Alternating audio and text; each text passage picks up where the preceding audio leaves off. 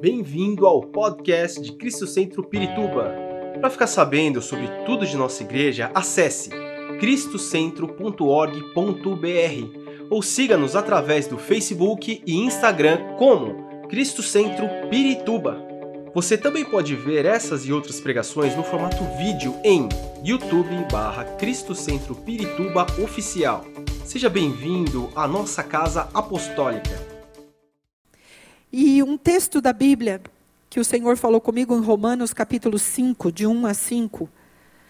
Romanos 5, de 1 a 5 diz assim: Tendo sido, pois, justificados pela fé, temos paz com Deus por nosso Senhor Jesus Cristo, por meio de quem obtivemos acesso pela fé a esta graça, na qual agora estamos firmes e nos gloriamos na esperança da glória de Deus.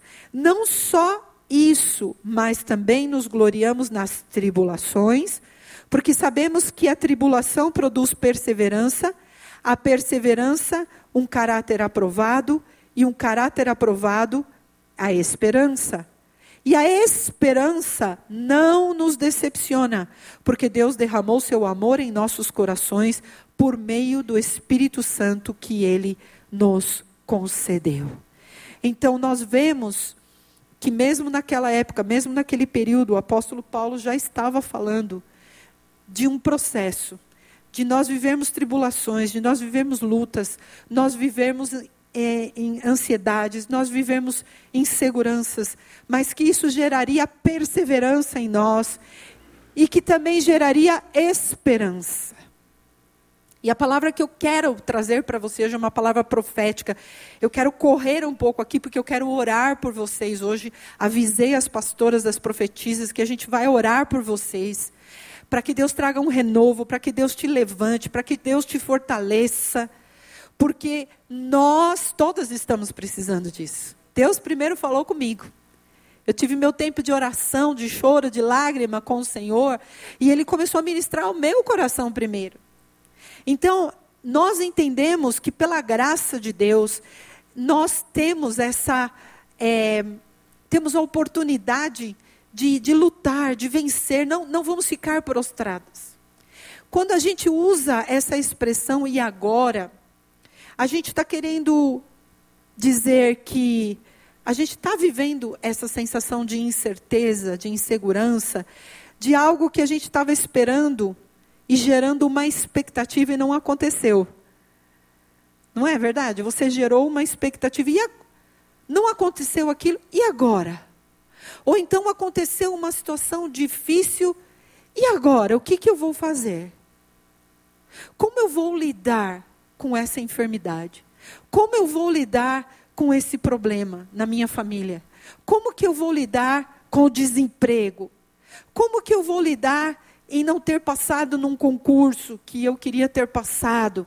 Como que eu vou lidar com é, é, o desejo de trabalhar em tal área, mas não deu certo? E a minha profissão? E agora? Eu queria uma coisa, mas apareceu outra. Ou seja, tantos momentos em que a gente vai dizer, e agora? E isso ficou muito no meu coração, porque parece que de repente vem um vazio. E agora, o que, que eu faço? Para onde eu vou? Que direção que eu tomo? Que decisões eu vou tomar? E é nesse momento em que a gente precisa mesmo se acalmar e buscar ao Senhor. Porque senão a gente acaba tomando decisões precipitadas e a gente acaba é, indo para lugares que Deus não queria que a gente fosse, fazendo coisas que Deus não queria que fizéssemos.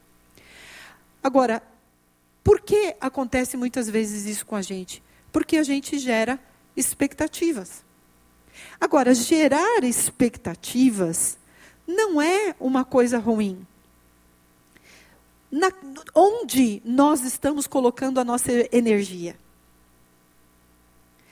Ter uma expectativa é colocar a sua energia em algo. Ter uma expectativa. Você está desejando algo, você quer alguma coisa, e aquilo é algo que você está esperando, ansiando, desejando. Isso é uma expectativa. Agora, muitas pessoas, é, elas geram expectativas que não são reais também. E elas se frustram. Por isso a gente sempre precisa buscar em Deus o máximo do equilíbrio, não é? é?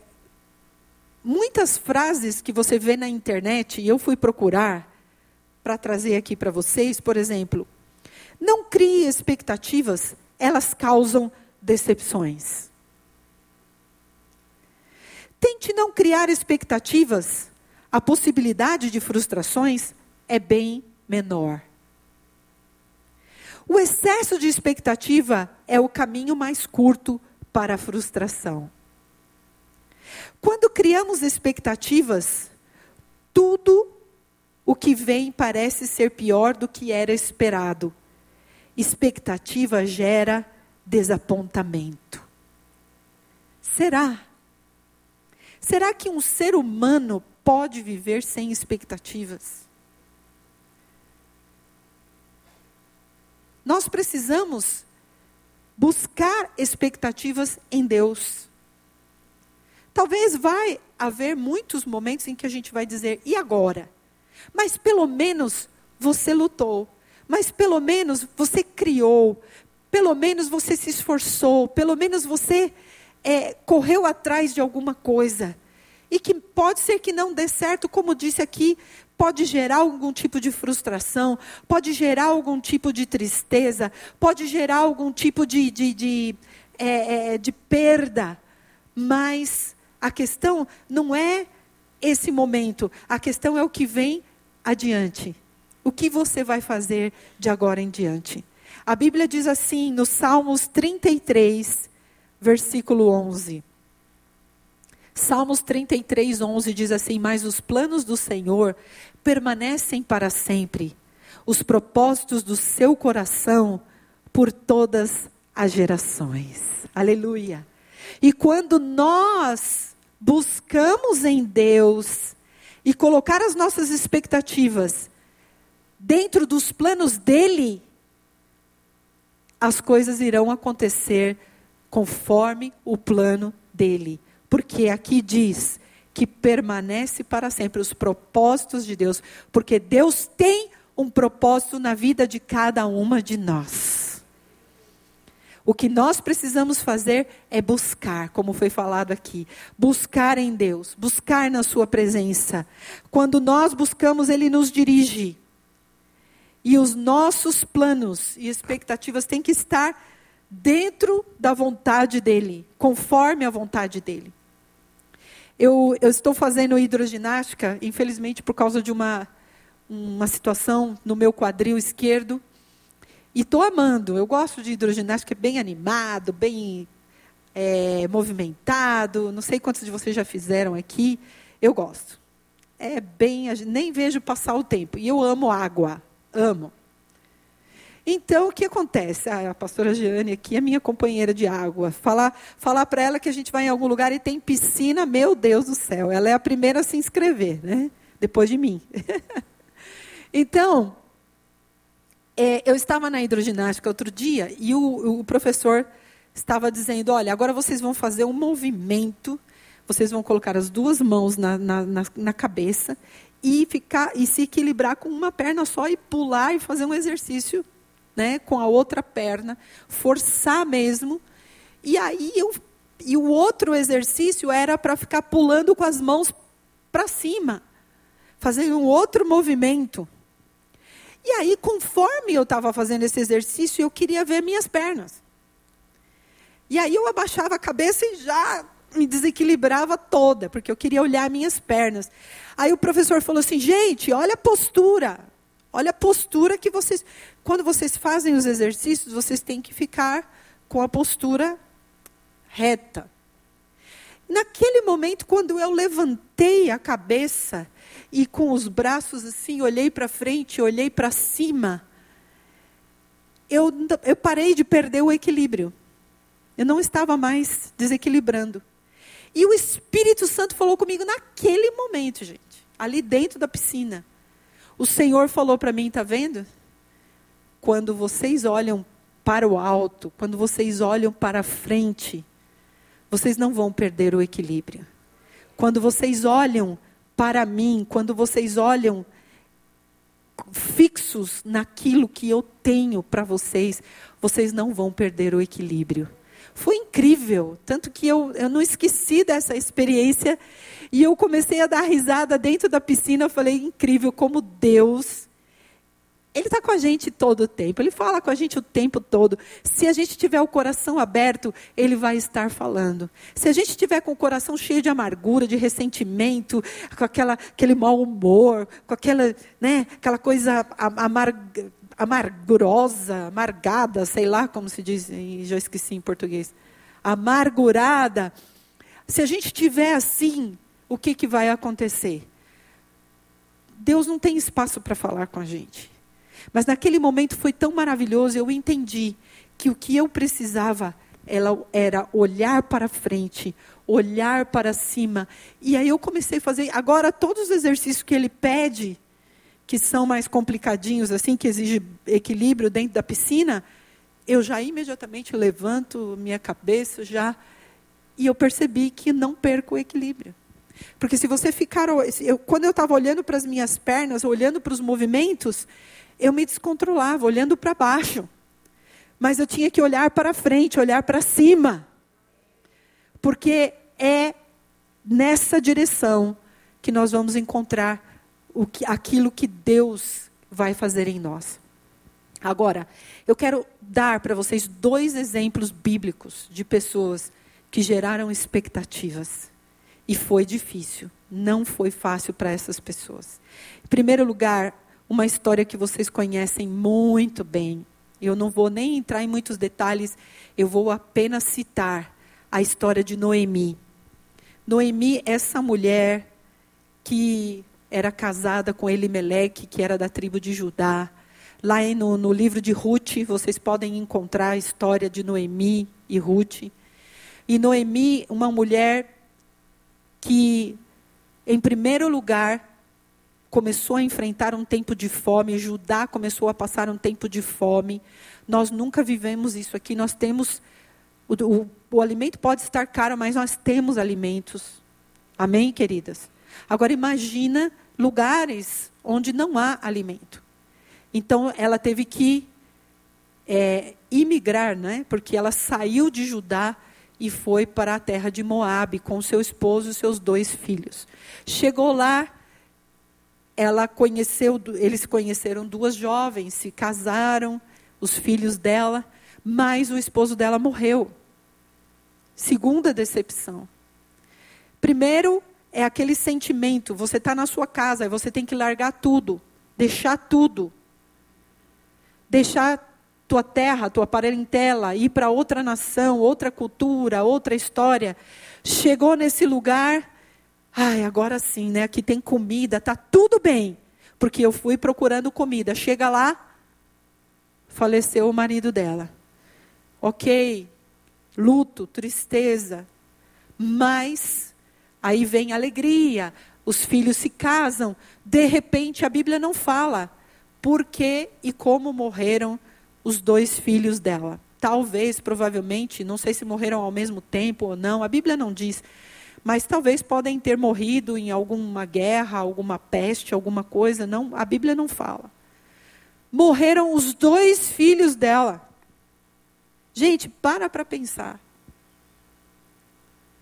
Dois filhos de uma vez. Perdeu o marido, perdeu os dois filhos. Qual o sentimento que essa mulher tinha? Estou sozinha. Acabou. Minha vida acabou. E agora? E agora? O que eu vou fazer? Estou sozinha. E uma mulher sozinha naquela época não é como hoje.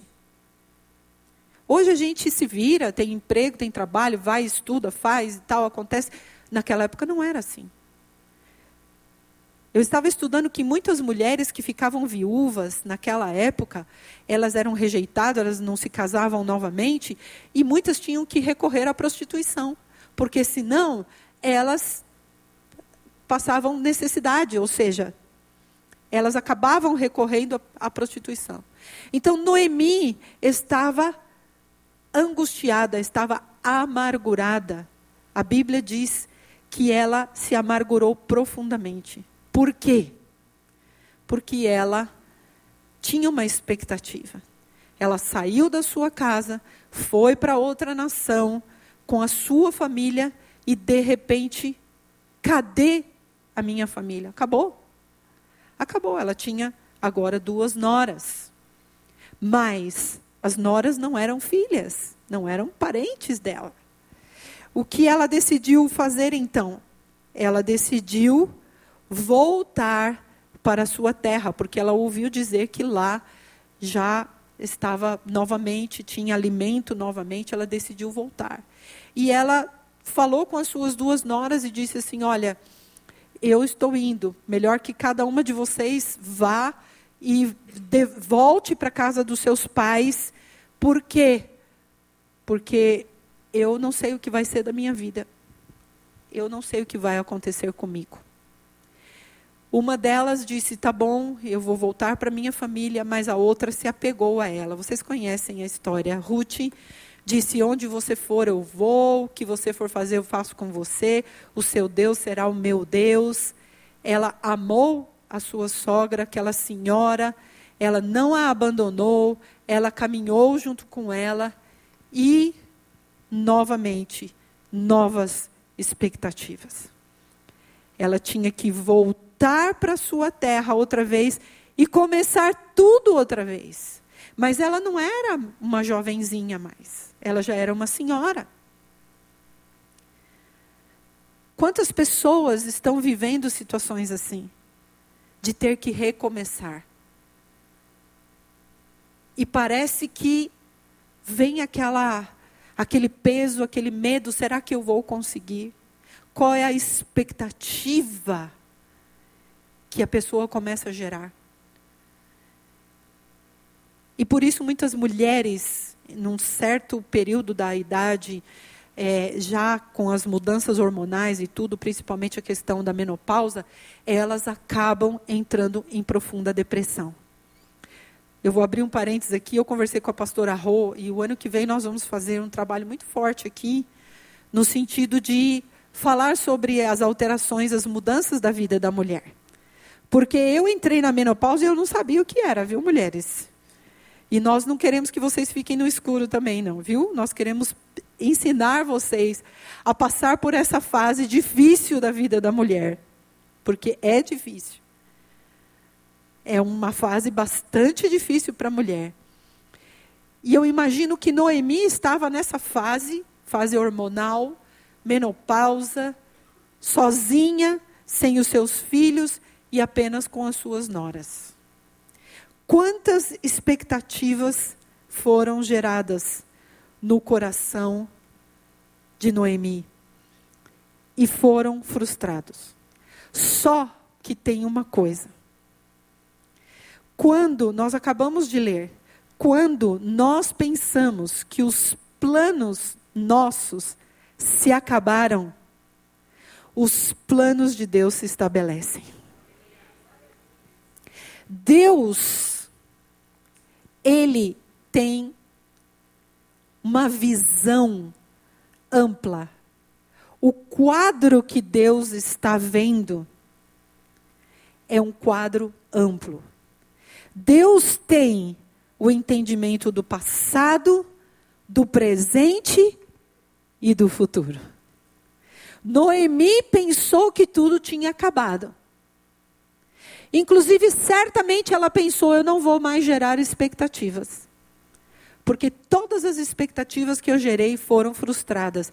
Estou desapontada. Só que o Senhor sabia o que ia acontecer lá na frente. O Senhor sabia que todo esse processo era necessário. E então nós sabemos da história que elas voltaram para ajudar. Elas voltaram e ali no versículo Ruth, capítulo 1, o versículo 21 diz assim: De mãos cheias eu parti mas de mãos vazias o Senhor me trouxe de volta.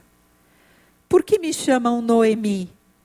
O Senhor colocou-se contra mim. O Todo-Poderoso me trouxe desgraça. Gente, pensa bem. Ela estava tão amargurada como muitas pessoas geram uma expectativa tão grande diante de algumas situações. E o que, que acontece? Quando não dá certo, a quem elas culpam? A Deus. Uma pessoa chegou para mim esses dias e falou assim: Mas profetiza, nós oramos pelas eleições. Porque Deus. Porque Deus não ouviu a nossa oração. Olha, perceberam?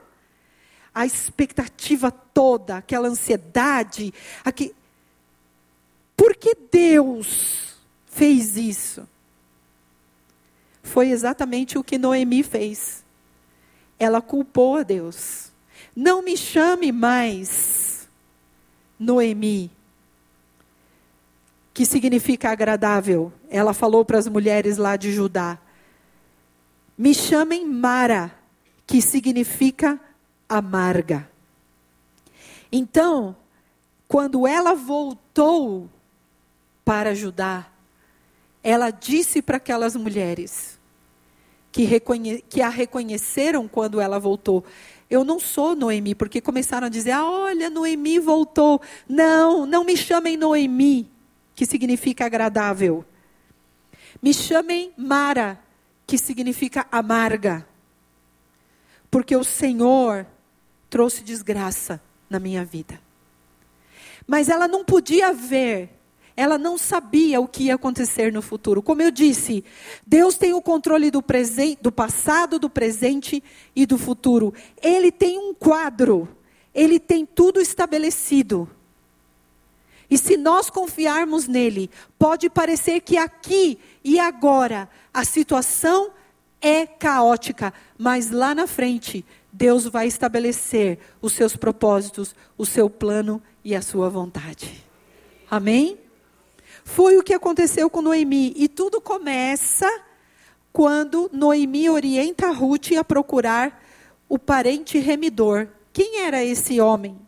Esse parente remidor era aquele que tinha várias obrigações com a família ele cuidava dos membros necessitados, da, da, da família mais imediata e remota. Ele saudava as dívidas dos membros e fazia tudo para o bem-estar, incluindo o dever de ser o vingador de sangue no caso de morte. E esse homem, segundo a lei de Moisés, ele podia resgatar por exemplo, é, o nome daquela família. Por exemplo, o marido de Noemi morreu. Elimeleque morreu. Os dois filhos dela também morreram. E naquela época, somente os homens é que podiam dar continuidade ao nome da família, para que entrasse na genealogia. E o que, que aconteceu? Não tinha mais nenhum homem. O nome da família iria desaparecer. Aquela família não existiria mais. Então, Noemi lembrou da lei e disse: Vamos procurar esse parente remidor, é aquele que vai trazer a remissão, aquele que vai nos ajudar e que pode dar continuidade aos descendentes dessa família. E vocês sabem a história. Noemi conhece, é, Ruth conheceu Boaz, que tinha umas, umas fazendas, e começou a colher ali nas fazendas dele, e começou a. Ele a viu, gostou dela e a tomou como esposa. Resumindo a história.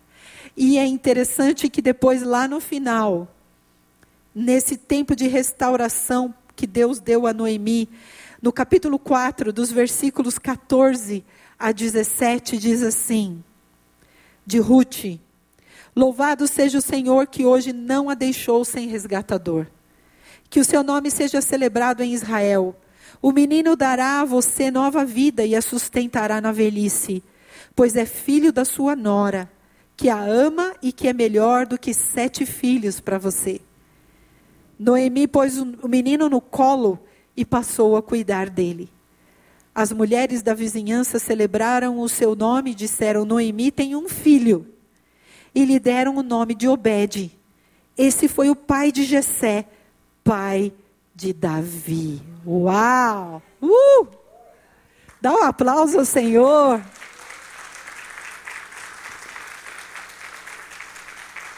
Como, como é que Noemi podia imaginar que a história dela mudaria dessa maneira? Por isso eu digo para vocês: façam expectativas, tenham sonhos. Não desistam dos seus sonhos. Pode ser que você está triste, pode ser que você está preocupada, pode ser que você está tem muitas incertezas com relação ao que virá no próximo ano, como todos nós. Mas não deixe de sonhar, não deixe de fazer expectativas no teu coração. Peça ao Senhor, diga: Senhor, me orienta, Senhor, me dirige. Porque eu quero ter expectativas, eu quero gerar essas expectativas. Eu quero, Senhor, olhar para frente, e olhar de forma profética aquilo que o Senhor pode fazer na minha vida. Eu não quero acreditar nessas frases, não é? Se você gerar expectativa, só vai ter desapontamento. Não, em Deus, não. Noemi viu a sua vida ser completamente mudada e ela carregou no, no colo um daqueles ancestrais do próprio Senhor Jesus Cristo. Aquela jovem moabita, Ruth, era de uma outra nação, mas para Deus não existe impossíveis. Ele tocou o coração daquela jovem, ela disse: "O meu Deus será o seu, o seu Deus será o meu Deus". E ela assumiu o Senhor como seu Deus e começou a servi-lo e adorá-lo. E ela então se tornou a bisavó, né? Bisavó do rei Davi, que foi um ancestral da tribo de Judá do nosso Senhor Jesus Cristo. Gente, quem pode imaginar o que Deus pode fazer? Por isso, gere expectativas. Ore e diga: Senhor, eu vou gerar essas expectativas, mas não vou ficar frustrada contigo. Não vou pôr a culpa em ti, Senhor, como Noemi fez. Eu vou crer que se o Senhor mudar alguma coisa no meu plano, vai ser melhor para mim, porque o Senhor tem um plano melhor. Amém? Agora, um outro caso na Bíblia, e, e foi tão forte quando eu li esse texto, e eu comecei a chorar quando eu comecei a ler, que fala sobre aqueles homens que estavam no caminho de Emaús. Depois que Jesus tinha sido crucificado, Jesus foi crucificado. Imagina, gente, o que passou pela cabeça daquelas pessoas. Aquelas mulheres que foram visitar o túmulo de Jesus disseram: levaram o meu Senhor. Eu não sei onde está o meu Senhor. Jesus caminhou com elas, com eles, Jesus estava com eles o tempo todo. Eles amavam o Senhor Jesus. E Jesus gerou tanta esperança no coração deles. E de repente, eles viram Jesus ali crucificado. E Jesus, e acho que eles estavam, não, Deus, não deixe ele morrer, não deixe ele morrer, orando, como muitas vezes a gente faz. E de repente Jesus deu o último suspiro. E agora? E agora? O que nós vamos fazer? O nosso Senhor morreu. Imagina o desespero deles, gente. Sabe por quê? Porque Jesus falou tantas coisas proféticas para eles: olha, vai acontecer isso, vai acontecer aquilo, vai acontecer aquilo outro. Mas eles não conseguiram discernir. O entendimento deles não estava aberto. Por isso, vamos discernir. Amém, amadas? Vamos discernir os tempos proféticos. Não vamos nos desesperar. Vamos discernir o que a palavra de Deus diz. Vamos discernir o que o Senhor está nos mostrando. E é interessante, lá em Lucas, no capítulo 24, do 17 ao 21, diz assim: Lucas 24, 17 a 21. Ele lhes perguntou: sobre o que vocês estão discutindo enquanto caminham? Isso é Jesus, já ressurreto, foi caminhar com eles enquanto eles estavam naquele caminho. Eles pararam com os rostos entristecidos. Um deles, chamado Cleopas, perguntou-lhe: Você é o único visitante em Jerusalém que não sabe das coisas que ali aconteceram nesses dias? Que coisas? perguntou Jesus, não é? O que aconteceu com Jesus de Nazaré? responderam eles. Ele era um profeta, poderoso em palavras e em obras diante de Deus e de todo o povo. Os chefes dos sacerdotes e as nossas autoridades o entregaram para ser condenado à morte e o crucificaram. E nós, presta atenção, esperávamos que ele, que era ele, que ia trazer a redenção a Israel. E hoje é o terceiro dia desde que tudo isso aconteceu. Estavam tristes. Certamente eles estavam lá no caminho dizendo: e agora? Nosso Senhor Jesus morreu, e agora? O que, que nós vamos fazer? Estamos sozinhos, a sensação de solidão, a sensação de perda. É uma coisa muito ruim, não é verdade? É um sentimento que às vezes devasta algumas pessoas quando elas não conseguem se equilibrar. E aqui, aqueles homens falaram: Você não viu as notícias? Você é o único que está visitando aqui, que não está sabendo o que está acontecendo? Mataram. Mataram Jesus. E nós acreditávamos, nós esperávamos, a nossa expectativa era que ele seria o que iria redimir Israel. Mas deixa eu explicar para vocês. A expectativa deles era que Jesus ia redimir Israel de forma política, não espiritual. Muitos acreditavam, tanto que depois que Jesus morreu, se levantaram os macabeus, se levantaram algumas tribos para guerrear contra os romanos, porque naquela época os romanos dominavam toda aquela região, dominavam a, a Grécia, dominavam a Judéia. Então, eles estavam presos, eles estavam debaixo do domínio de Roma. E muitos que andaram com Jesus não entenderam que Jesus não ia trazer uma redenção política, mas salvação, libertação, transformação de dentro para fora. A expectativa deles foi por água abaixo porque era uma expectativa equivocada. O mais lindo é que diz depois, nesse mesmo capítulo, que eles continuaram caminhando com Jesus e foram até um lugar onde todos estavam reunidos e ali Jesus se revelou a eles. Ai, gente. Se pudesse ter viagem no tempo, né? Pensou que legal a gente voltar e ver aquela cena, a surpresa deles. Eu estou aqui, gente eu, eu ressuscitei, sei lá. Eu fui. Estou vivo. Vocês não entenderam nada. Vocês não entenderam. Mas eu estou aqui. Parecia uma derrota. Parecia, quando Jesus foi crucificado, parecia uma derrota. Parecia que todos haviam perdido. Mas, na verdade, Deus tinha um plano maior. A expectativa deles era realmente que Jesus fosse um libertador político, mas na verdade Jesus tinha vindo para libertar seus corações, suas vidas, para trazer uma nova vida.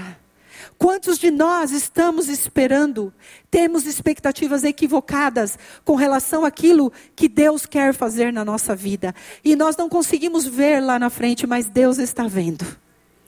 Vamos deixar as nossas vidas na mão, nas mãos dele. Vamos deixar o Senhor fazer aquilo que Ele quer fazer.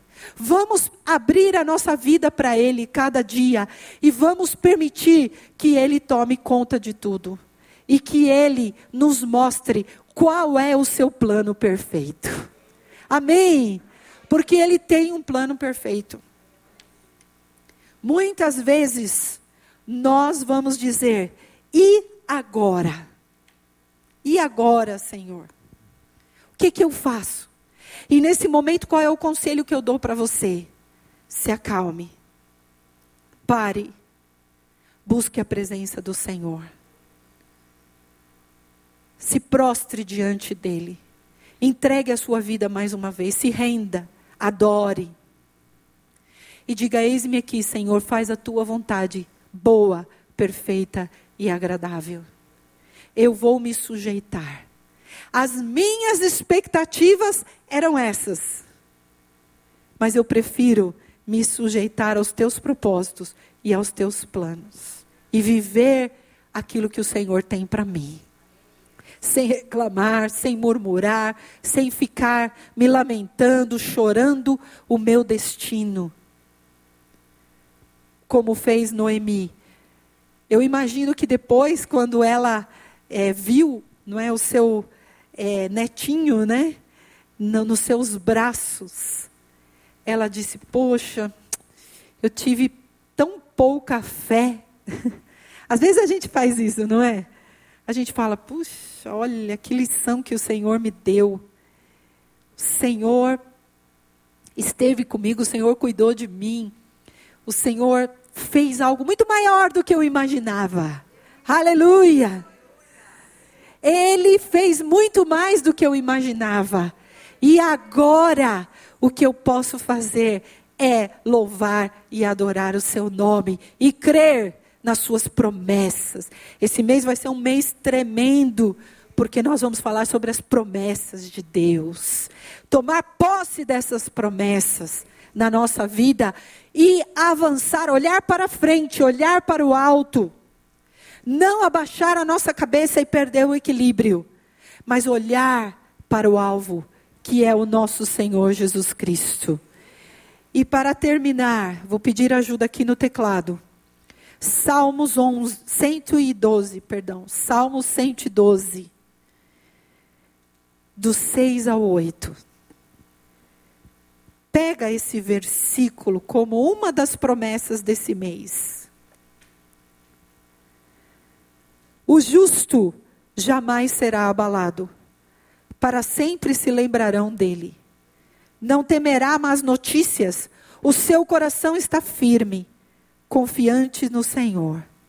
O seu coração está seguro e em nada temerá. No final, uh, verá a derrota dos seus adversários. Aleluia! Os seus adversários não são pessoas. A nossa luta não é contra carne nem sangue, mas é contra principados, potestades, os inimigos que se levantam contra os servos de Deus. O medo, a tristeza, a angústia, a preocupação, a ansiedade, a miséria, a doença, esses são os nossos adversários. Mas o seu coração estará seguro e em nada temerá. Esperamos que esta mensagem tenha te inspirado e sido uma resposta de Deus para sua vida. Quer saber mais sobre Cristo Centro Pirituba? Siga-nos nas redes sociais no Facebook, Instagram e YouTube. Ou visite nosso site em cristocentro.org.br.